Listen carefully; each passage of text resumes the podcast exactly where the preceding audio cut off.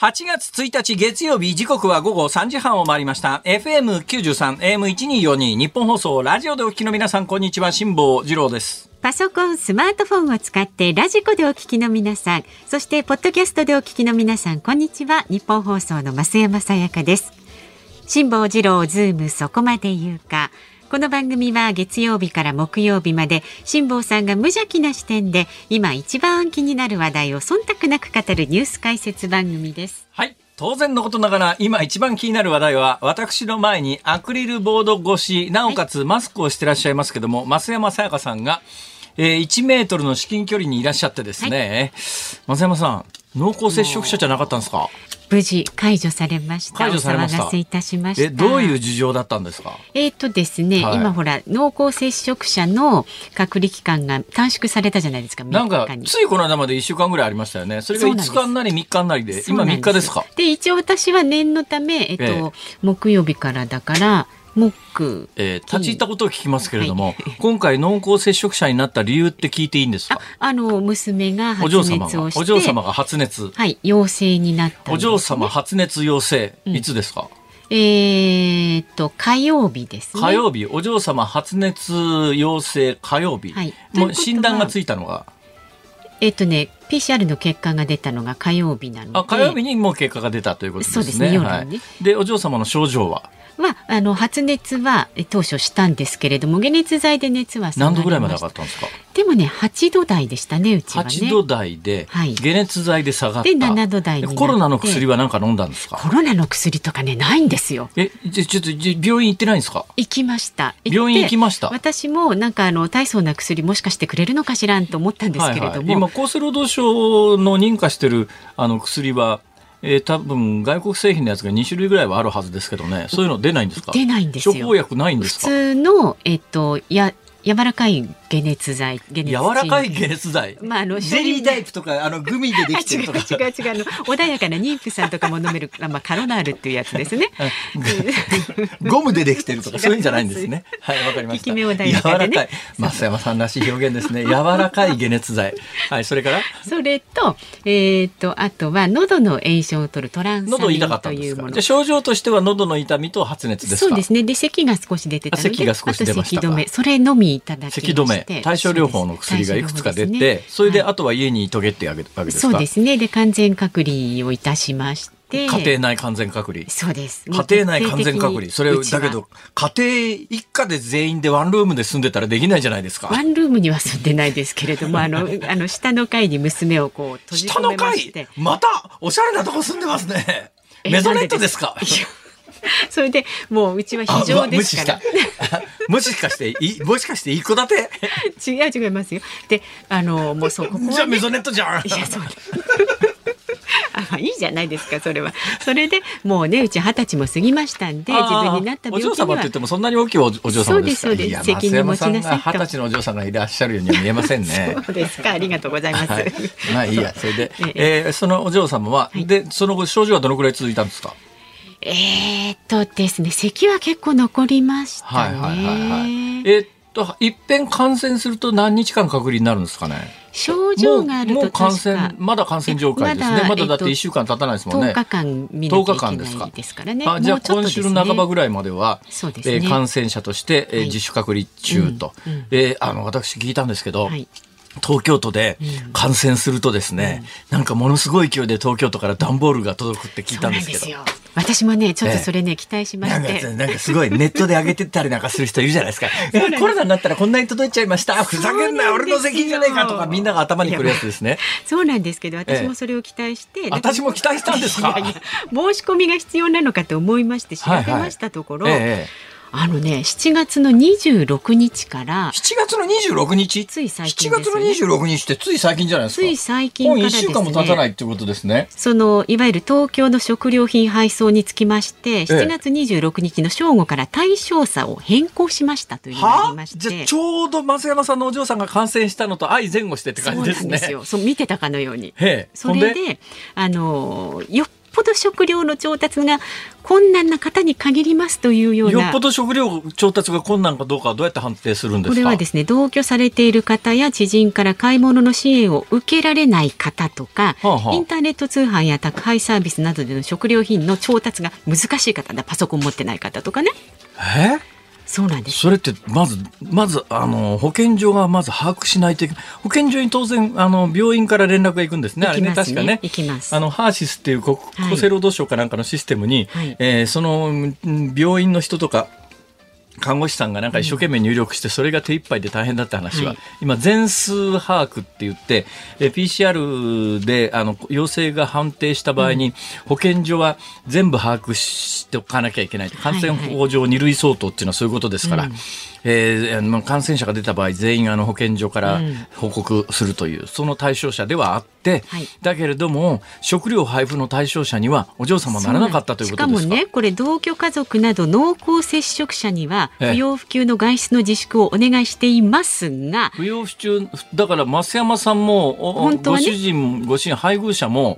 えーパートナーも外出のえー自粛を外出ができないわけでじゃあ買い物行けないじゃないですか。まだしていますが、う。んって逆説の言葉がありまして、はいはい食事の買い出しは不要不急には当たりませんっていう文言があるんですよ。え要するに お嬢様が感染者で、はい。えー増山さんはあの同居の親族で、ん。えーまあ、配偶者の方と一緒に、えー濃厚接触者なんだけれども、えー買い物は行け行ってもいいよっていうことですね。そう。でマスクの着用など感染対策をして食料や日用品などの調達をお願いつまりします。増山さんはあの食料の調達に行けるでしょう。とということでお嬢さんにはあの食品の配布はありませんよってことですか？そういうことなんですよ。まさかとは思いますけど、はい。何にも来なかったんですか？のの何もですよ。え？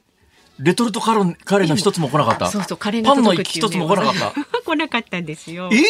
それちょっと急に差別すさ差つけすぎすぎじゃないの？これだけ陽性者が出ちゃうとやっぱりその配送も追いつかない。そこまで手が本当に必要なことなら陽性者が増えようと減ろうと関係ないじゃん、そこですよ。おかしいっしょそれ。ってことはいやいらないことをやってたってことですか今まで？いや私はそうは言いませんけれどもね。私はそうは言わないえー、けれども。そうなんだ。そうなんですよ。え7月26日正午をもって制度が変わってる？これご自分でネットでね検索していやいいです。もう私東京都民じゃありませんからどっちみち関係ない対象外ですから。確かに。関係ないですから。じゃあいいんじゃないですか。えじゃあよくねえよ。じゃあよくねえよはですね。はあ、なんすか？そうなんですよ。そういうことになってる。あらまあ。で、わ増山さんは濃厚接触者で、ついこの間だったら1週間ぐらい、あの、隔離されるところが、5日になり、3日になり、今、まあ一応大事を取りまして私はだからえっと火曜日本来は火曜日だから、えー火曜日の日入れるのか？水木入れないですね。火曜日、水木から、水木、水木金金土、金、曜日で、あの、金、土曜日からは開けるはずが、土日2日延長したってことですね。そういうことですね。ということで、5日間の自主隔離を経てと。そね。えーその間に検査は？検査はえっとほぼ毎4回しましたね。4回やりました。はい。で全部陰性。全部陰性。はい。は、うん、まあ本人、まあね、ご自身出ちゃうともう本人感染者扱いになりますから、はい。そこから10日間か1週間かなんか足止めになっちゃいますけど、という理由で、私の目の前にはアクリル板1枚を挟んで、増山さやかさんが、えーマスク1枚をつけてですね、ええ。いらっしゃるわけでありまして、多分ね、ここで増山さんがマスクをつけてると、えー今後、増山さんが陽性になっても私が濃厚接触者にならないっていう制度なんだと思いますよ。すね。私はもうね、1波、2波、3波ぐらいの時に、えーっと、ヨガ教室に入ったんですヨガ教室じゃねえや。あれはなんだ？何？ヨガ教室？ヨガ教室でいいんじゃないですか？ヨガヨガだったっけ？あホットヨガだ、ホットヨガ。あはいはい。ホットヨガの教室に入って、すげえ、あの、でっかい体育館の小さいみたいなぐの部屋にですね、はいはい何十人もこう、一緒にホットヨガやってたんですけども、その時に言われたのは、あのーマスクつけといてくださいね。マスクしてない人は、あの、この中から一人でも感染者が出た場合は、あの、保健所の指導で濃厚接触者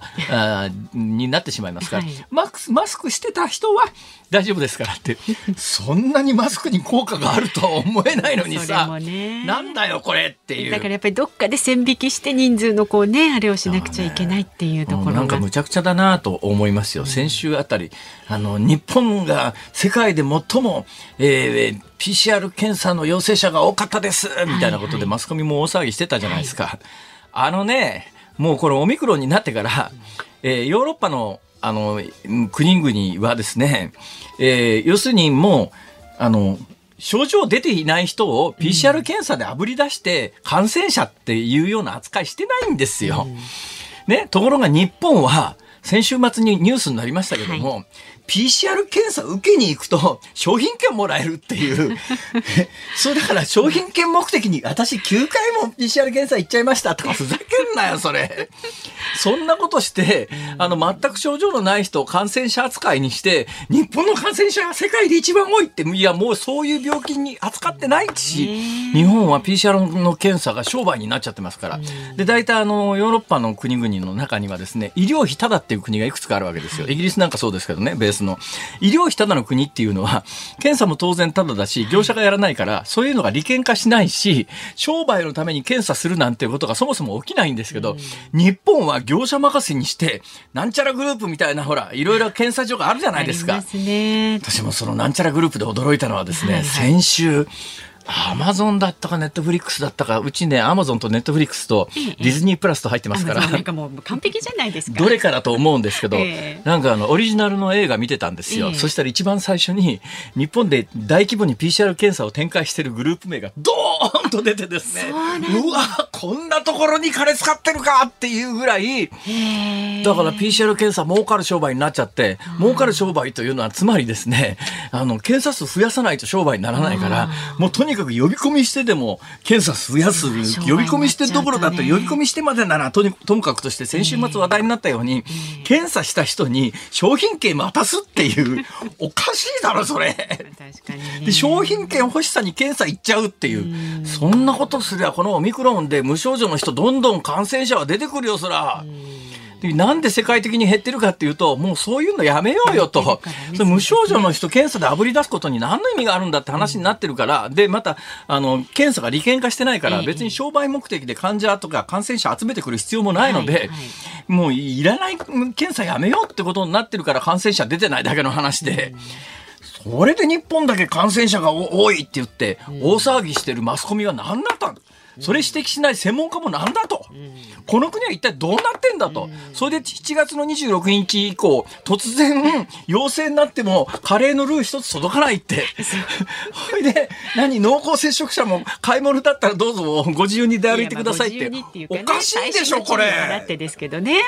なんかね、私2年間言い続けてることが、ようやく目に見える形で異常だということが、その上だよ、うん、その上ちょっとやっぱり許し難いと思うのは、はい、今これ感染者がこんなことになっちゃってる今制度見直すんなら今なんだよ、うん、ところが制度見直しは、えー、感染が拡大してる今は あの制度のいやあのさそれ火事で燃えてる時に放水しないで、えー、火事が収まってから放水しますって言ってんのと一緒だからねこれ。第7波が終わってから制度変更は考えますって。いや、今、それが原因でいろんな問題が噴出してるんだから、今の問題を食い止めるためには今やらないといけないのに、今の感染状況が収まってからなんかしますって、どうなってんだ岸田政権は。今日はかなり頭悪すぎだろこれ。エンジンかかってます。頭悪いっていうのはあれですけどね、えー、まあいいやもう、えー、はい、まあでも本当にいろいろねそうお考えの方多いと思いますよ。はい。ではちょっとクールダウンして 株と為替の値動きをお伝えいたします。あの言っときますけどね。これ増山さん検査で出てないだけでもし感染者だったとして、うんうん、私がこの1メートルの至近距離で今日喋ってますから、うんうん、私が松山さんに移されてあの死んだら恨みますからね、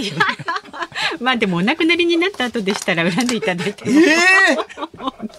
一応あのお線香ぐらいはあの上げに行きますんで。さあ株と為替の値動きです。今日の東京株式市場日経平均株価反発しました。先週の金曜日に比べまして191円71銭高い。2万7993円35銭でした。前週末のアメリカ株式相場の上昇で運用リスクを取りやすくなった投資家の買いが優勢となりました。また為替相場は現在1ドル132円50銭140円近かった時に私海外旅行にねついこの間ベトナム行って一番円安の時に海外行って帰ってきた途端にこれかよ。ふざけんなよ。責任者出てこいよこれえー、ちょっとね、まあ私近々ハワイを控えておりますから、なんとかそこまで頑張っていただきたいと、うんうんうん、またその頃になると円安になっちゃってなんかして。本当に。チェックしていきましょうね毎日ね。さあこの後は、えー、お知らせを挟んでズームフラッシュ週末から今日にかけてのニュースをチェックしますで辛坊さんが独自の視点でニュースを解説するズームオン4時台ではちょっとこちらも気になりますが世界各地に広がるサル痘につきまして岡山理科大学獣医学部教授の森川茂さんに伺います。5時台はオリンピック組織委員会の元理事が青木側からの多額の賃金提供を資金提供を受けていたとされる事件にズームしていきます。さあラジオの前のあなたからのメッセージ今日もお待ちしておりますニュースに関する疑問それから辛坊さんへのツッコミ何でも結構ですメールは zoom zoom アットマーク一二四二ドットコム。ツイッターはハッシュタグ漢字で辛坊治郎、カタカナでズーム、ハッシュタグ辛坊治郎ズームでつぶやいてください。で今日のズームオンミュージックリクエストどうしましょうか？海外旅行から帰ってきた瞬間に円高になった時に聞きたい曲。海外旅行から帰ってきた瞬間に円高になったと。に聞きたい曲、ズームアットマーク一二四二ドットコムでお待ちしております。ニッポン放送ズームそこまで言うか。このコーナーでは辛坊さんが独自の視点でニュースを解説します。まずは週末から今日にかけてのニュースを紹介するズームフラッシュです。ウクライナ東部ドネツク州にあるウクライナ人捕虜収容施設で29日爆発がありました。ゼレンスキー大統領はロシアによる攻撃との見方を示し捕虜50人以上が死亡したと非難しましたウクライナのゼレンスキー大統領が30日ロシア軍との激戦が続く東部ドネツク州の住民に強制退去を命じる考えを明らかにしました新型コロナの感染者の全数の把握について政府が見直すことを検討していることが分かりました。政府関係者が30日明らかにしたもので医療機関や保健所の業務逼迫回避が狙いです。ミャンマーの複数の現地メディアが30日ヤンゴンで行われた国軍の支配に抗議するデモの現場にいた日本人男性が治安当局に拘束されたと報じました。男性はドキュメンタリー映像作家の久保田徹さんだとみられています。アメリカ下院のペロシ議長が31日アジア歴訪を正式に発表しました。訪問先は日本、韓国、シンガポール、マレーシアとし焦点の台湾を訪れるかどうかは明かしていません。中国政府が1日インターネットの統制を強めるため SNS の新たな管理規定や改正独占禁止法を施行しました。秋頃に開かれる共産党大会を前に社会を安定させるため反政府的な言論やネット企業の巨大化を阻止する取り組みを加速させる狙いです。2022年度の最低賃金について国の審議会が引き上げ額の目安を30円台前半とする方向で最終調整していることが分かりました。トヨタ自動車がイギリス政府に対し脱炭素化の一環として2030年にハイブリッド車の販売を禁止した場合イギリスでの生産から撤退する可能性があると警告していたことが分かりました。イギリスの新聞サンデーテレグラフが報じました。核軍縮を議論する核拡散防止条約の再検討会議が日本時間の今日深夜ニューヨークで開幕します。岸田総理大臣は日本の総理として初めて出席し演説で国際社会に核兵器の不使用を訴える見込みです。はい。まず、冒頭でお話しした新型コロナ関連のニュースで言うとね、えー、今入ってたのが、えー、感染者の全数把握。まあ、これは今、あの、新型コロナが感染症法上の2類相当扱いされているということで、えー、全部あの感染者が出たのは、だから増山さんのお嬢様も含めてですね、うんはい、えー、あの、届けを出さなきゃいけないと、えー、いうことになってますけれども、それに関して、あの、政令指定都市、だからまあ大きな都市ですね。政令指定都市で作る指定都市市長会というところは、感染者の全数を直ちに届け出る扱いを見直すように国に国に求める緊急コメントを出しましたと。はい、まあこれがね、医療現場すごい、えー、圧迫してるんで、これ実はね、はい、医療関係者からあんまりこう批判の声って上がってこないのは、うんうん、あんまり出てこないのは、うん、一件入力するといくらでお金が出てるんですよ。だから陽性者が出ますね、うん、その陽性者について、えー、ハーシスっていう、はい、あの国土交通省が作ったものすごい使いにくいっていうかもうあの回線が混雑するとアクセスすらできなくなって、えー、その回線の空きを待つために何時間もスタンバってなきゃいけないとか、もう報告するだけでコンピューターの前で何時間みたいなところがなんでそれであんまり非難が出ないかっていうとですね、はい、入力するとお金もらえるから 収入になっているということも背景でさっきの PCR 検査とよく似てるでしょ状況が。だけど、それで、まあ実は現場の看護師さんとか、お医者さん、小さなクリニックでお医者さんがそういう作業もやらなきゃいけないみたいなところは、もうそれで徹夜になっちゃったりなんかして。こないでしょうね。そりゃ医療逼迫がなんで起きてんのかって話で、はい、それは重症化した患者さんが多数詰めかけててそれによってあの医療が逼迫してるっていうんだったらそれ用の対策を取らなきゃいけないけれども、うん、そうじゃない原因で医療逼迫が起きてるんならそうじゃない原因の方を取り除くのが当たり前の考え方なんだろうということなんだけど今もう日本中がいろんな意味で利権化しちゃってますから。あのそういう意味じゃね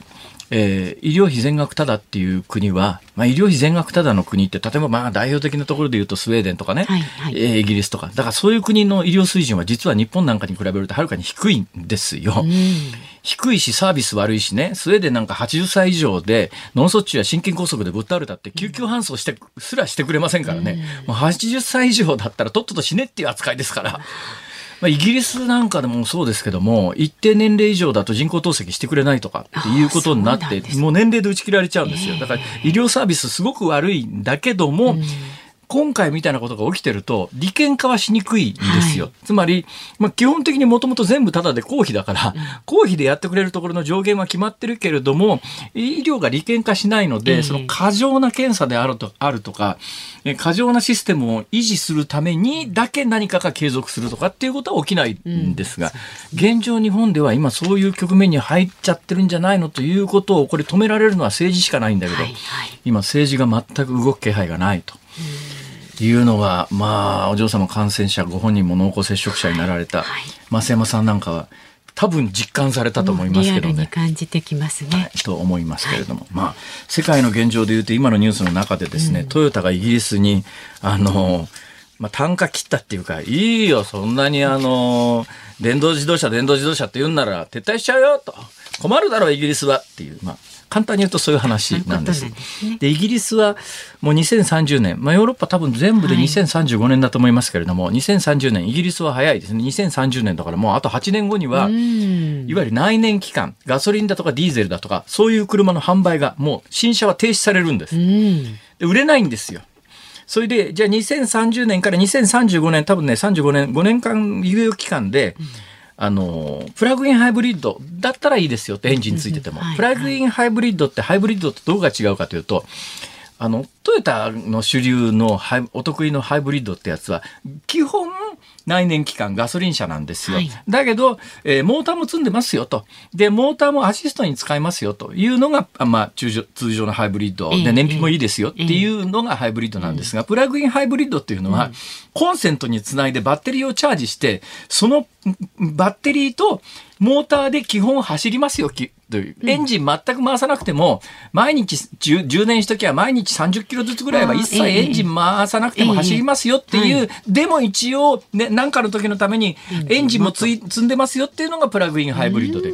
プラグインハイブリッドなら2030年以降売ってもいいけども、うん、2030年までの日本型のあのハイトヨタ型のハイブリッドは売れなくなっちゃう可能性が出てきたんで、はいはい、だったらもう撤退するよってトヨタは言ってるんだけど、はい、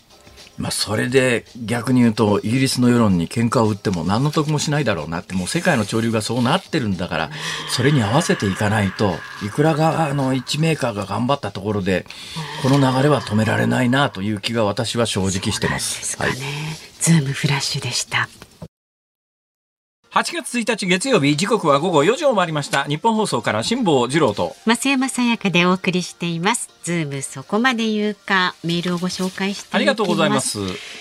京都のラジオネームぬぬさん。お19歳のね学生さんです。あのこういうね若年うん、若年層 Z 世代世代のリスナーは大切にしないと、うんうん、これから長いですから。そうですよ、初めてメールしますと。ありがとうございます。ありがとうございます21日にあコロナを発症し21日って7月ですね。そうですね、はい。で今日から外に出られるようになったなるほど。19歳の学生です。10日経ったということですな。そうですね。あもう思えばこう今日から8月です。そうあそうそうそう今日から。はいびっくりですよね。一家全員で感染しましたあがらら。東京都からは何も届かずえ？ただ隔離期間の10日が経過するのを待つ日々でした。食べ物は生協やこの時期なのでお中元でなんとかやりくりしていましたとあらまあごということは先ほどあの感染7月26日から制度が変わって、はいはい。えー自分で何とかしできる人は何とかしてちょうだいね、だから届かないって増山さんのところには何も届かなかったって話なんですがこの方は7月の21日。制度変更よりも前に発症してたのに、何も届かなかったと。だから段階的にもしかすると制度が変更されてて何か理由があったのでかそれともさっきのあの先週もうん。だ、どっかの曜日で4万人を感染者が超えたっていうね、はいはい。あの検査の陽性者が超えたっていう日の、実は、えー東京都の説明によると、そのハーシスっていう入力システムが、あのうまく機能しなくて、数千人分持ち越しになってたやつが今日に上乗せされたから4翌日にね万越しましたっていうのがあったじゃないですか、うん。まあ、あんな事情でもしかすると登録がうまくいってなかったのかもしれないしなんだかわかりませんがヌヌさんそれは災難でしたねどうも。ねえ。今日から外に出られるようになったということなんでね、はい。まあ、あの残された青春を本当に19歳だとだって物心ついてっていうか 大学入ってからずっとコロナで友達もできないみたいな。あそうそうそうかわいそうなことになってたはずなんで。そういう状況。残る青春を謳歌していただいてですね。そうですね。ぜひあの、素敵な人生をお歩みくださいって、え？素敵な人生歩みつつねこのズームそこまで言うかもね引き続きお聞きになっていただけると。それどっちでもいいっすよそんなに。そうですか？急に無欲にヌなっちゃさんのうん人生にとってそれほど大きな話ではないと思います。はい。まあそうですけどできればはいそれからですね。え、木広さんですねはいはい。増山さんよかったとありがとうございあますあ、ありがとうございます。うんでお子さんが成人前後ならある程度距離取れるけど小学生の子持ちは大変だなぁとだからあの飯田さんのお宅なんかはねあ大変ですよ。ああのね小さいお子さんだと。君はね感染者でねあの、うんお父さんお母さんと距離が近づくとお父さんお母さんにも感染してお父さんお母さん感染すると、お仕事できなくなっちゃうから。だからもう自分の部屋でこもってよねって言ったって小学生にそんなこと通じないし小学生よりも下だったらもっと通じないし。そうそうそう。どうしても面倒見てあげないとね。そうですよね、まあまさにそういうことですね、うん。ええ。まあ増山さんの場合には増山さんのお見かけからは想像がつかないぐらいお嬢さんの年が結構大きかったということもあって。強調なんですかそれそうだからねうちはねもうねきっぱりとねあなたはもう大人なんだから、ええ。ちゃんとねご自分の部屋で隔離してね自分でご生活しなさいというようなね方針でね。はい。だからね対応してきました基本やっぱり今ね、うん。あの無症状の人を検査であぶり出すみたいなバカなことをせずに、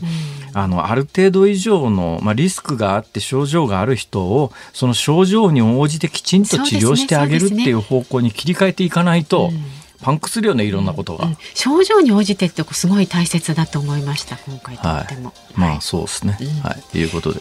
はい、ええ。ラジオの前のねあいや私なんかでも私の知り合いでね結構陽性になったのいるんですけども、はい。でもそれなりになんかあのそれ専用の薬処方してもらったっていう人いますよ。そうなんですか、ええ。それ特別なルートを持ってる方とかえいやいや普通の普通の関係者ですよ。ただねあ問題だなと思ったのはあこれはやっぱり厚生労働省が気にしてるんだなっての分かったのは、みんなね、うん。症状が軽いもんだから、うん。薬使わずに貯めといて 次になった時にまず飲もうっていうようなことで「あの志保さんあのね僕ねコロナの薬持ってますよいりますか?」とかっていうのがね複数いて。うんえーコロナの薬で最初にあの問題になったのがあってですね、はい飲み薬でやっぱりこれあの、えー胎児に影響が出る可能性が、まあ、あの動物実験ではあったので、はいはいえー妊婦さんや妊娠の可能性のある女性さん女性には飲ませられないんで、だからこの飲み薬という形を厚生労働省がすごく嫌がって認可するしないみたいなところの議論になったことがあるんですが。それよくわかるのは、やっぱり一遍薬って、飲み薬ってやつは出しちゃうと、その段階でいくらこれは妊婦さんは飲んじゃダメですよって言っても、そうやって、あの、まあ、違法なんだろうと思うけどね、違法なんだろうと思うけど、私の周りの人間みたいにですよ、すいません、あの、コロナの症状出た時にね、まず薬飲んだ方がいいですから、僕ね、あの、前もらったやつ取ってますから、あげましょうか。これあげましょうかって、い やいや、それダメだろうと思うんだけど、ね。今、世の中で起きてるってこと、起き起きてることはそういうことですよね。うんうん。はいさあご意見はこちらまでメールは ZOOM zoom アットマーク 1242.com ツイッターはハッシュタグ辛坊治郎ズームでつぶやいてください。で今日のズームオンミュージックリクエストは海外旅行から帰ってきた瞬間に円高になった時に聴きたい曲お待ちしております。さあこの後は世界各地に広がるサル痘につきまして岡山理科大学獣医学部の教授森川茂さんに伺います。日本放送辛坊治郎ズームそこまで言うか。この時間特集するニュースはこちらです。世界各地に広がるサル痘ニューヨーク州が非常事態宣言。アメリカ・ニューヨーク州のホークル知事が29日サル痘の感染が拡大しているとして非常事態を宣言しました。先週木曜東京でも国内2例目となる感染者が確認されましたが正しく警戒するために私たちはどんなことを知っておく必要があるのでしょうか。この時間はサル痘に詳しい岡山理科大学獣医学部教授の森川茂さんにお電話でお話を伺います。森川先生よろしくお願いします。よろしくお願いします。お世話になりますはい。えー、先生はサル痘の専門家なんですか？いや、そうではなくて、動物から人に来る、まあ、ウイルスなどの感染症の専門家です。あ、なるほど、なるほど。で、今、まあ、世界的にサル痘というのが話題になってますが、サル痘っていうのを聞いた瞬間にみんなはサルの病気かと思うんですが、そうでもないらしいですね。はい。えっ、ー、と、もともとはアフリカの月種類が持っているウイルスで、ええまあ、たまたま1958年に猿で天然痘のような症状が出て、えー、見つかった病気なのでサル痘という名前がついてます。えー、ごめんなさい、今最初に見つかったのは何年とおっしゃいました？1958年ですね。1958年。月種類、まあ、要するにネズミとかリスですよね。月種類は発症しないんですか、はいえーと、どの月種類がウイルスを本当に持ってるかっていうのはよく分かってないんですけれども、えーと、いくつかの月種類からウイルスが見つかっていて、ええ、その実験的にウイルスを感染させると死んだりしてるみたいです。あそうなんですか、はい、ウイルスってあの宿主って言って、まあ、いやその種と共存しながら、その種に感染している場合にはあの発症しないけれども、別の種に感染すると、えー、発症するっていうケースあるじゃないですか。ありますね。でこの、じゃあ、サル痘に関して言うと、少なくとも、サルが基本的に持っているウイルスではないということですね。はい。えっ、ー、と、猿も感染すると病気になるという。どうなんですか？これ感染するのは、まあ、月種、まあ、月種類が、まあ、宿主だとしてですね、はい、まあ、宿主だとして、宿主だとしてですね、えー、猿、人間に感染するのは今の報道でわかるんですが、それ以外の哺乳動物ってどうなんですか？えーと、結構いろんな動物に感染することが分かってます、で実験的に感染させるとウサギも発症するとか、あのまあ、いろいろな動物があるんですけれどマウスも特定特殊なマウスだと発症するとか、あと、アメリカであの輸入のアフリカの月種類をペットとして輸入して、えー、そこでペットショーの中でプレーリードッグっていう北米の、えー、動物がいるんですけど、でそれが非常に感受性があって、そこに感染して、それをペットとして購入した方が40数名あの発症したというのが2003年にあります。ああ、となると、月種類から別のペット動物に感染して、その動物から人間に感染するということも、まあ、過去にはあり得るということですあったということですね。はい。えー、それがね、今まで、まあ、今2003年で、あの、それ結構大きなニュースに多分アメリカではなったんだろうと思いますけれども、はい、まあ私、今回の騒動が起きるまでサル痘って見たことも聞いたこともなくてですね、はい、そんな病気があったのかっていうレベルの話なんですけど、はい、専門家の間ではよく知られていた病気なんですか？えーと、知られていました、特に、えーと、コンゴ民主共和国では、コンゴですか、はい、はい、あの重症化する患者さんが多くて、ええ、まあ、最高では致死率が11%ということが報告されてます。なるほど。であの正しくあの PCR とかの検査ができないような、今後の中でもリモートエリアで患者さんが多く出るので、臨床症状からは、えーとまあ、多い時では1万8000人なんていうことが言われてるんですけど、本当は何人患者さんがいるのかよく分かってないなるほどね。現状です。それ、今後のケースなんですが、はい今後のケースなんは、あの、人人感染なんですか？それとも、あの、えー動物から人間への感染なんですか？あの月種類を子供がまあ弓みたいので捕まえたりして、はいはい。まあ、食べたりするみたいなんですけども、そはいはいの時に感染して、まあ、お子さんが発症して、ええそこから人に行くということは、えー報告されてます。で、多くは最初の患者さんは動物から。なるほど、なるほど。はいまあ、そうやって、いおそらく、あの、今回の騒動に至るまでは動物から人へ、あるいはその人から人にしても、ある程度経路がたどれて、発症がこの辺だろうっていうのが推察ができたあ病気なんだろうと思いますが、はい今回のケースで、まあ、全世界的に拡大しているというニュースは、まあ、WHO があんだけ一生懸命言ってますからよくわかるんですけども、はい。もともと、どこがげ発症で何から誰が移って、んあの、ここまで広がってきたのかっていうのは、追求できてんですか？えっ、と、ウイルスは、えっ、と、比較的、あの、病原性の低くて、まあ、ゼロから最大で3%ぐらいの致死率の西アフリカ型というサル痘なんですけれども、はいはいはいはいえっとナイジェリアで流行しているのが2017年から流行していまして、はいはい。えーそのウイルスが、えーヨーロッパに入って、そこから広がっていったということは分かっています。なるほど。ナイジェリアからヨーロッパに入ったタイミング、経路って分かってるんですか？えー、と最初の患者さんは、えーナイジェリアから帰国したイギリス人だと言われてたんですけれども、えええー本当にそうなのか、それより以前に、えー持ち込まれたのかは、まだ、えー、とちょっと分かってないです、ね、なるほど。それ以降、今 WHO がこうやって騒いでる状況の感染の広がりで、まあまあ今最大1万8000人とおっしゃいましたけども、これっていうのはその後、あの、人人感染で広がってるということですか？えー、と全て人人感染で、えー、と今、2万に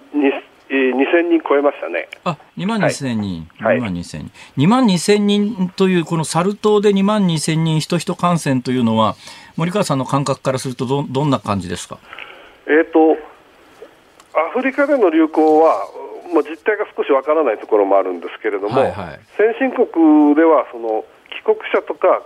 あのアフリカからの渡航者が発症してというケースはこれまで何何回かあるんですけども、ええその患者さん限りか、あるいはせいぜい1人か2人に感染して収束しているというケース。はいはいはい。であの動物で持ち込まれてその2003年にペットを介して感染したケースでもほぼそのプレーリードッグから、えー飼い主の方が感染するところで終わっています、ええですからこの1人の患者さんから2万人以上までということはあのこれまでは誰も考えていなかったという感染拡大になります。さあ、そこが多分焦点だろうと思うんですが、これもその分かっていることと分かっていないことと多分たくさんあると思うんですけども、はいなんでそんなことが今回このウイルスに関して起きてるんですか？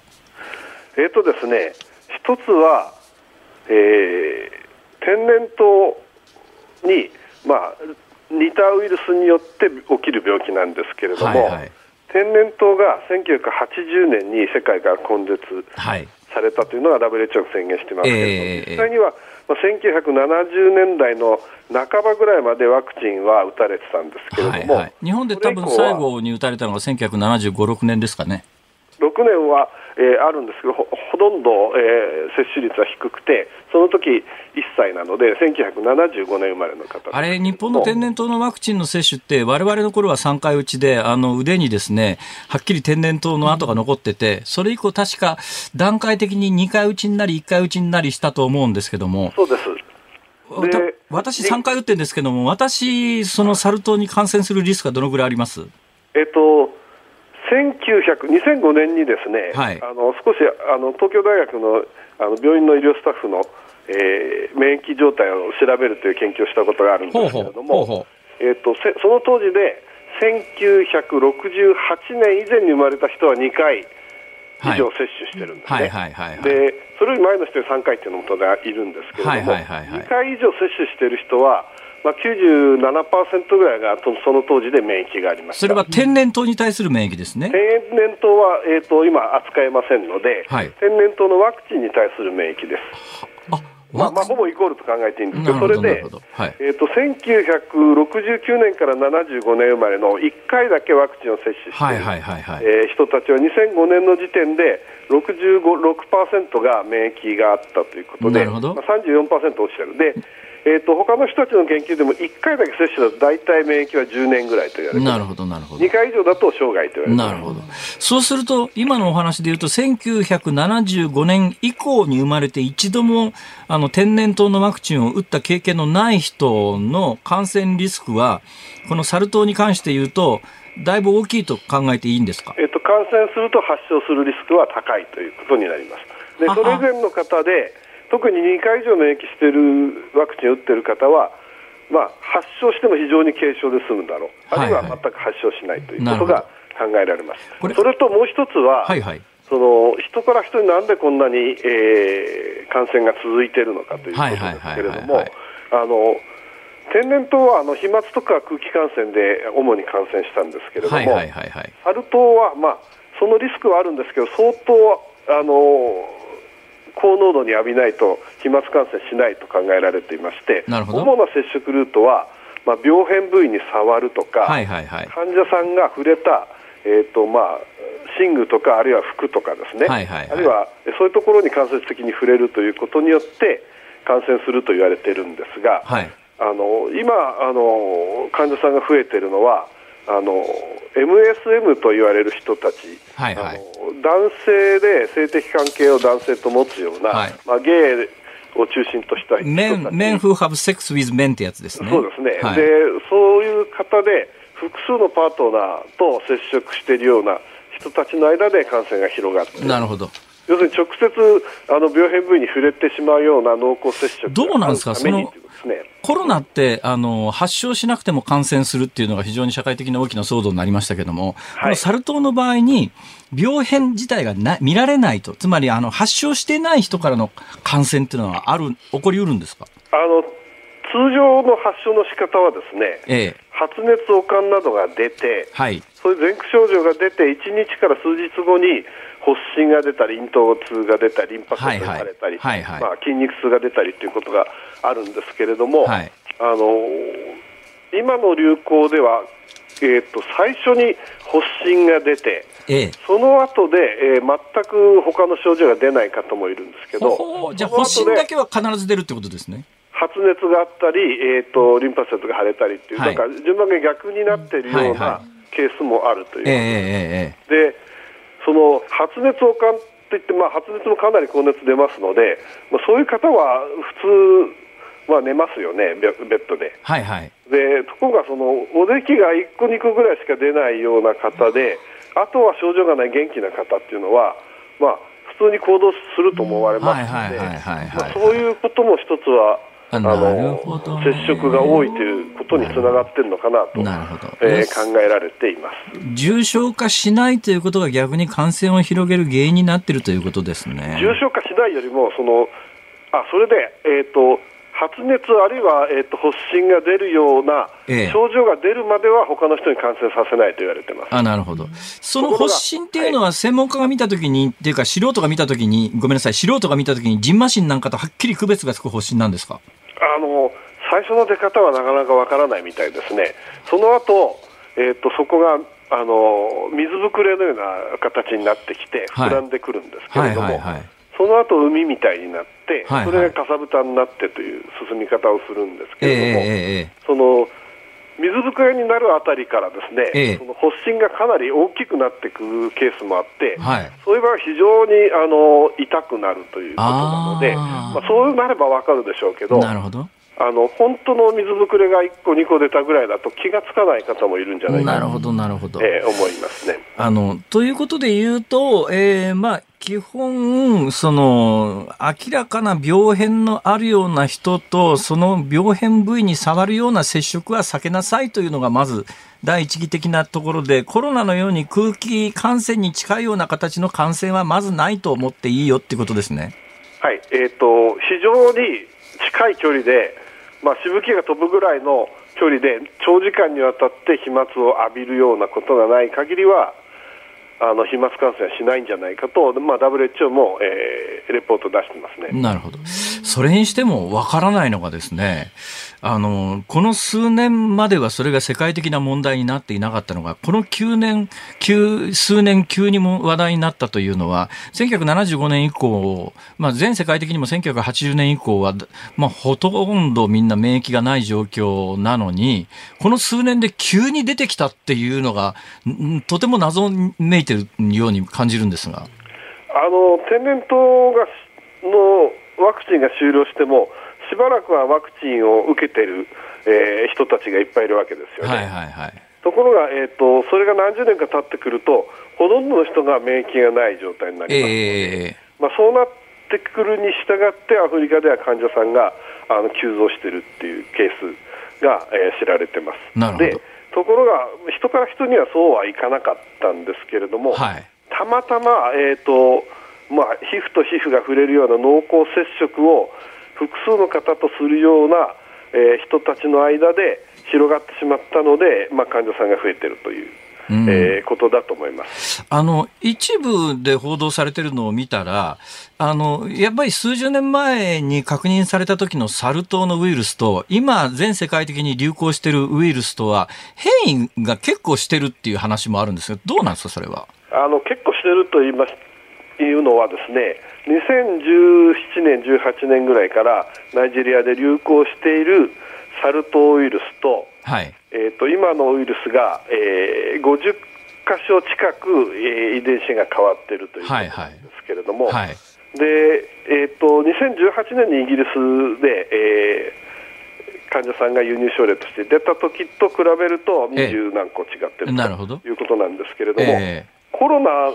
ウイルスっていうのは全部の遺伝子の長さが3万塩基あるんですけれども、えっと、ポックスウイルスは非常に大きくてですね、はいはいはい、19万から20万塩基あるんです。なるほど、なるほど。だからコロナに比べて圧倒的に大きい、はいはい、えー、遺伝子を持っていて、そのうちの、まあ、数十個なんですけれども、で遺伝子がいっぱいあるので、すべての機能もよく分かっていませんので、えー、その変異がどういう意味があるかっていうのは今のところ分かっていませんその変異の話なんですが、まあ、コロナに、これよく知られてる話で、コロナにしてもインフルエンザにしても、いわゆる RNA 型のウイルスなので、割と比較的変異しやすいと。ところが、あの、サル痘は、あの、まあ、DNA 型のウイルスなので、変異しにくいはずなのに、こんなに短期間にたくさん変異が出るかっていう、そういう指摘する人もいるようなんですが。そういうことを言う人も、えー、います。で、一つは、えーと、人から人に実は知らないうちに結構、えー、感染が続いてたということを考えている人もいるんですけれども、えー、あのあの我々が、えーと、遺伝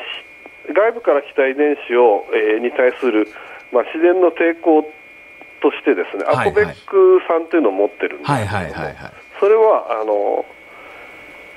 シチジンって C というあの遺伝子の塩基を T に変えるという、えー、に変えるというものなんですけれども、まあ、それが効いてるんじゃないかというようなことを、まあ、論文発表している方もいますけれども。えーとまあ、それが本当なのかどうかというのは、えー、今のところよく分かってません。で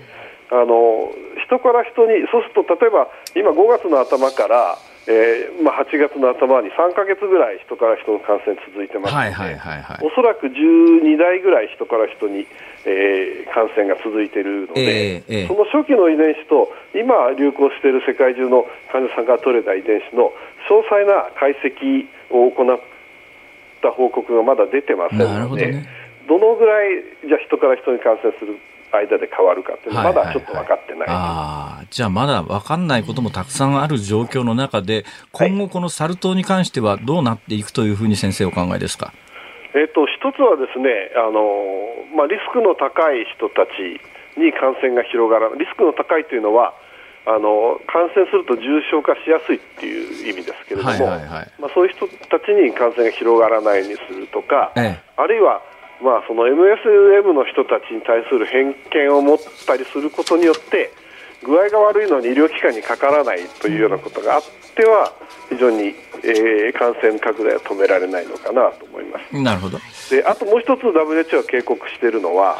もともと動物のウイルスですので、はい、あのいろんな動物に感染できるんですけれども、えーえー、あのアフリカじゃなくて例えばヨーロッパとかアメリカとか、まあ、それ以外の国でもそういうところにもげっ歯類いっぱいいますから、はいはい。人から今度そういう動物に行って動物から野生動物のげっ歯類などに感染が広がってしまうともうそこの地域が汚染地域になってああ。常にサル痘が出るリスクがある地域になってしまうということがまあ、日本であんまりまあ下種類って、まあ、ネズミはいますけど、まあ、ニューヨークあたりは、あの、セントラルパークあたりでも普通にリスがたくさんいますから、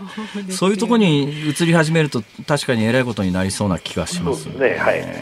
なるほど。えー聞いてるうちに先生、時間になってしまいました。最後に一言だけですが、今先生のお話の中に出てきた、重症化しやすい人ってどういう人ですか？重症化しやすい人はあの、まあえー、と若年層の、まあ、小児の方とかあるいは妊娠されている妊婦さんとか、はいはいはい。あるいはあの免疫不全の方ですね、はいはい。あの今日あの、えー、と何人かしあのサル痘で亡くなったっていうのが報告されてますありますね。はい。あのブラジルで亡くなったケースはリンパ腫をと患っていて、まあ、免疫不全の状態だったなるほどですね、そういうことは方は重症化しやすい。なるほど、なるほど。よくわかりました。先生、ありがとうございました。はい、お忙しい中どうも失礼しますありがとうございました。岡山理科大学獣医学部教授の森川茂さんでした。日本放送辛坊治郎ズームそこまで言うかをポッドキャスト YouTube でお聞きのあなたいつもどうもありがとうございます。日本放送の増山さやかです。お聞きの内容は配信用に編集したものです。辛坊治郎ズームそこまで言うかはラジオ局ニッポン放送で月曜日から木曜日午後3時半から毎日生放送でお送りしています。番組はラジオの FM93 AM1242 に加えてラジコでもお聞きいただけます。ラジオラジコではポッドキャスト YouTube 版にはないコンテンツが盛りだくさん。アトムさん吉田由紀ちゃんの中継企画。さらに辛坊さんが「夕刊富士」の気になる記事を解説するコーナー。そして辛坊さんが聞きたい曲をお送りする「ズームオンミュージックリクエスト」などラジオラジコでしか聞けないあんなことやこんなことがいっぱいです。ポッドキャスト YouTube を聞いた後はぜひラジオラジコで辛坊治郎ズームそこまで言うかをお楽しみください。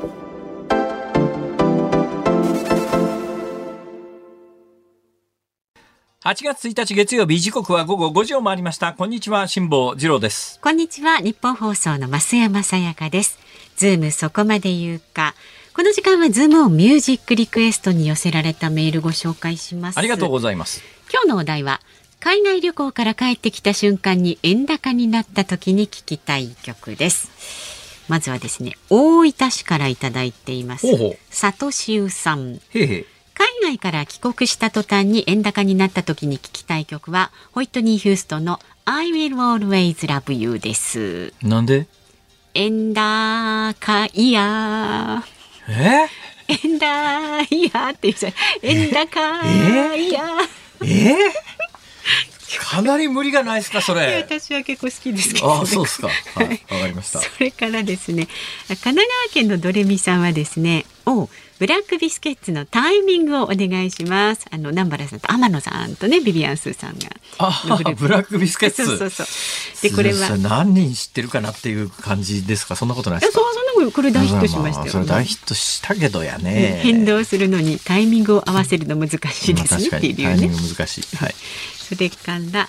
えっ、と左心房治療さん。何ですか京都市の方。それ。えっとね本日の大喜利リクエストですがケンシー高峰のそりゃないぜセニョリータをリクエストします。せっかくの海外旅行も帰ってきたらそりゃないぜでしょう。というね、まあ、それぴったりですけども、うん。この人こそ知ってる人どのくらいいるんだって話ですよね。そうですね。今、ええ。若い方私は結構芸風好きでしたけどね。あはい。それから伊勢原市のアクアフェリオさんは鉄腕友のなんでだろうをお願いします。鉄腕とも。私あのね家でジョギングする時赤いジャージで走ってるんですけども。まあそれそのたんびにね「鉄腕ともか!」とか言われてですね、はい、うちのかみさんに「おい青いジャージで走らねえか」って言うんですけども、拒否。はい、えー愛知県のソースは恋口さんはですね美空ひばりさんの愛さんさんをリクエストします。はこれね歌詞にああらる。わずかばかりの運の悪さを恨んだりして人は悲しい悲しいものですねとあります。その後の歌詞に人生って不思議なものですねともあります。円安で海外に行き悲しみ帰ってきた瞬間に円高で人生は不思議なかなか思うようにはいきません。今の辛坊さんの現状にぴったりではないでしょうか。深いね。深いですね。はい。わかりました、はい。えーそうですね、本日のズームオンミュージックリクエスト。はい。美空ひばり愛さんさん。あ深いところに行きましたね、じゃあエンディングでお送りいたします。でメールもいただいております、はいありがとうございます。港区の仮面ライダー総務部長さんですね。ほうほう。55歳男性の方。我が社のお茶飲み場にはお日本放送のカレンダーが吊り下げられていますが、ありがとうございます。いよいよ8月は増山さんですね。あ本当だ。あ本当だ。今構成作家の安倍ちゃんがわざわざ持ってきてくれましたけれども。なくて。うわ増山さやかさん。さすがですね。他の月はね、二三人のアナウンサーさんがですね集合で乗ってるケースもあるんですがねこれはね8月はピンですね。完全なねピンですね。それぞれ一人のとね週ごとあの2パターン取っているやいややっぱんですけど、ね、8月がやっぱり一番このなんでそのなんかもっとキレよく喋ってください。なんでその言いよどんおいだおい、感8月号ですね。おい水着だったりなんかするかなと思ったら、そうやってただのノースリーブでどうしたんだよ、これは、みたいな。じ。ねえまあ、いろいろありますけど。光が飛んでる感じでいい。ああ、確かにね。いやいや。やっぱどういても美しい、本当に。本当に、あんた、うっしっし、みたいな。はっきり言ってください。まあ来年もね、あのーちゃんと女性アナウンサーカレンダー、アナウンサーカレンダーね。来年のカレンダーの宣伝しますか、今、このタイミングでね。そうですよ。撮影をね、着々と済ませてるところ撮影今進行中ですか？はいはい。ああこうご期待ということで、それははい。さあ、えっ、とたくさんでメールいただきましてどうもありがとうございました。ましたまだね、えーこちらでお待ちしております。メールは z o o m zoom アットマーク一二四二ドットコム。ツイッターはハッシュタグ辛坊治郎ズームでお待ちしております。ニッポン放送がお送りしています。辛坊治郎ズーム。そこまで言うか。今日最後に特集するニュースはこちらです。オリンピック組織委員会の元理事青木側から別に2億3000万円を受領。東京オリンピック・パラリンピック組織委員会の高橋治之元理事の会社が大会スポンサーだった青木ホールディングス側からおよそ4500万円を受領したとされる事件で昨日元理事がこれとは別におよそ2億3000万円を受け取っていたことが分かりました。資金はその後青木総合創業者の青木弘則前会長の意向で2つの競技団体に寄付金として一部が支払われ残った1億5000万円前後は元理事側に残ったとみられています。今回のオリンピックに絡んで、まあ、あの洋服の青木がですね、えー支払った電通に支払った、まあ、別に全部が電通に行ったわけじゃありませんけれども、まあ、電通等に支払ったお金の総計が7億から8億ぐらいになってるんですよ。で今回事件化してるというかまあ、捜査の対象になっているのが最初に報道されたのは4500万円だったんですが、でこれとは別に2億3000万円ぐらいを払っていてこれ一旦電通を通じてるんだけれども大半が今回名前が出ている、えー日本のオリンピック委員会の元理事高橋さんというところに流れたというのが明らかになっててだから最終的にまだこれあの捜査が行われてますから、えー家宅捜索が行われてますから、えーり事件化してるという意味ではもう事件化してるんですけれども捜査令状が出てるわけですから、はい。だけど関係関係者はまだ人が逮捕されてるということはないわけですよ、逮捕もされてないし当然起訴もされていない。で、おそらく近々逮捕されるかどうか、まあ、最終的に検察は起訴まで持っていくだろうと思いますから、逮捕・起訴ということで言うと、まだ事件化してないんだけれども、最終的に事件化したときに、一体対象となるお金がどの部分でいくらになるのかというのが今もう焦点になってきてるよね。だからまあこの高橋元理事にまつわるお金って全体で3億近くのお金が、それとは別に5億ぐらい青木はあの正規のスポンサー料みたいなものを払ってるわけで、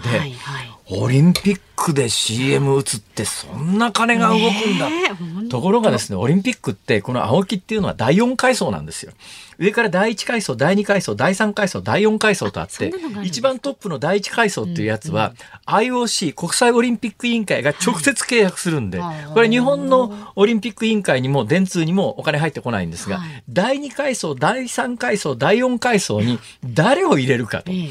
オリンピックって、私が子供の頃って、ええオリンピックっていう名前の釣り具屋さんがあったんですよ。結構有名な釣り具屋さんが。はいはいはい今も名前変わってるはずです。つまり、オリンピックという名前を使わせないんですよオリンピック関連のビジネスって、あの、湯や巨額の金が動くから、オリンピックっていう言葉を使うだけでも大変なことで、そうですね。厳しく。そう、オリンピックの釣り具なんか、オリンピックとどっちが先にあったまあもちろんオリンピックが先なんでしょうけど、ものすごい昔から使ってたんだけど、多分ある時に、オリンピックから怒られてですね、うちの名前で商売すんなって言うんで釣り具屋さんが名前変わっちゃったっていうのが私の子供の頃の鮮烈なイメージでありますが、そのぐらいオリンピックのビジネスって、はい。第一階層のスポンサー、全世界的なスポンサーに関して言うと、IOC が直接契約します。これがだから今、青木で話題になってるのとはまた桁が一つ二つ違うぐらいの金が動くわけですよで、日本のオリンピック委員会が扱えて、日本で電通が代理店やってるところは第2階層以下なんですが第2階層、第3階層とあって、青木は第4階層のスポンサーで、それでもそんだけの金が動くわけで。だどんだけでかいビジネスかがわかります。で他の階層や他のスポンサーの間にまあ私なんかの想像力から言うと、似たようなことは行われてんじゃないのと思うんだけども、事件化しにくいのはですね、はい。それだけでかい会社になると個人経営じゃないわけですよ。ええ。組織としてええ契約書を結んで、組織として金が動いてるわけですね。だぶっちゃけ言うと、その契約してる当事者からすりゃですね、自分の懐傷んでるわけじゃないわけですよ。ところがこの第4階層の青木ぐらいになってくると、いや、創業者の人間の、いや、まあ、それ株式会社のしっかりした会社だから、個人ビジネスではないけれども、なんとなくやっぱ同族会社みたいな形で、そう、うちがこんだけ稼いだ金、うんこんだけ払って、当然経営者のこの考え方からすると、このぐらいの宣伝効果があって、このぐらいの利利益があってということで、何億も払ってんだよっていう意識が当然払ってる側にあるわけで、えあの、第1階層、第2階層、第3階層みたいな ビッグビジネスのところみたいなところになると、はい。事件化なんかまずしないですよ。もう表面に出てこないですよ、そういう話が。だから第4階層ぐらいになってくると、うん。そういうなんか心の中のドロドロしたものがあって、こんだけ金払ってんのによ、みたいな感。情も渦巻いてる検察が狙い目にしたするのは、はいそういうところの方が攻めやすいんですね。証言も取れやすいんですよ。だ今回、この段階になってきて、金を送った側の青木の側も、金、まあ受け取った側はもちろんなんですけども、はいまあ賄賂性については、今報道されている状況で言うと、全否定なんだけれども、多分今回が事件化して浮上してきた背景には、やっぱりそのぐらいの階層のところになってきて、こんだけ金払って、じゃあどんだけオリンピックが宣伝効果があったんだよっていう時に、えー何？その元理事の個人企業みたいなところに全部金が流れていた？ちょっと待てよっていう思いが関係者の中にあって、おそらく検察はそのあたりを取っかかりに突破口を開こうとして、えーオリンピックの巨額のビジネスに、えーまあその闇の部分に光を当てたいっていうのがやっぱ東京地検の思惑として今、まあ、捜査が進行していると。という辛坊さんの読みは。あ、そういうことです。はい。え、全然違うかもしれませんよ。ぼ、ぼ、僕を訴えるのはやめてください。訴えるなら松山さんにしてくださない僕はもうすぐコロナを松山さんに移されてですね病床に伏せることになっておりますの？で。子供みたいなこと言って。えーえ以上です。はい。以上ですか。これ以上私に喋らすとね、ろくなこと言いませんよ。もうこのぐらいにしといた方が、みんな関係者の身のためです。みんな丸く収まもう。今日はね、あの、美空ひばりの愛燦燦をね、フルコーラスで聞くことにしてるんですから。はい、えー今日の放送内容はね、ラジコのタイムフリー、そしてポッドキャストでも配信しておりここはラジコのタイムフリーで。は、あの、多分削除されると思いますから、削除されてるかどうか確かめてください。しっかりと番組のホームページまたは公式ツイッターご覧になってね、そちらでもお聞きになってください。以上、ズームオンでした。ズームオンミュージックリクエストをお送りしたのはラジオネームソースは小口さんのリクエスト美空ひばり愛さんさん、えー作詞作曲小倉小圭さん倉圭さんですね。なんか本当に歌詞の一言一言が心にしみるし、本いやーやっぱ美空ひばりはうまいね。当。もう聞き入っちゃいました。ね。やっぱり次元が違うんですね。うんやっぱこの人はねはい。とつくづく思いました。はい。さあ、お聞きの日本放送、この後5時半からは、ショーアップナイタープレイボールをお送りします。で、明日の朝6時からは、新業一華の OK 工事アップです。飯田さんはですね、新型コロナ陽性のため、明日までお休み予定です。コメいいンテーターな、はなんかあの、帰ってきたら、明日までということは、明後日から復帰ですか？そういう予定になっております。ねネタがいっぱいあってね、そういう体験をすると。はい、コメンテータージャーナリストの長谷川幸洋さんです。また国際政治学者の東野篤子さんとお電話をつないでお話伺うそうです。で、午後3時半からのズームそこまで言うか、ゲストは評論家の石平さんをお招きいたします。69歳の習近平氏が3期目へ準備を加速しています。党内闘争の舞台裏にズームしていきます。ああ、明日石平さんですか？い。らっしゃいますよ。暴走するかな？辛坊治郎ズームそこまで言うか、ここまでの相手は辛坊治郎と、増山さやかでした。明日も聞いて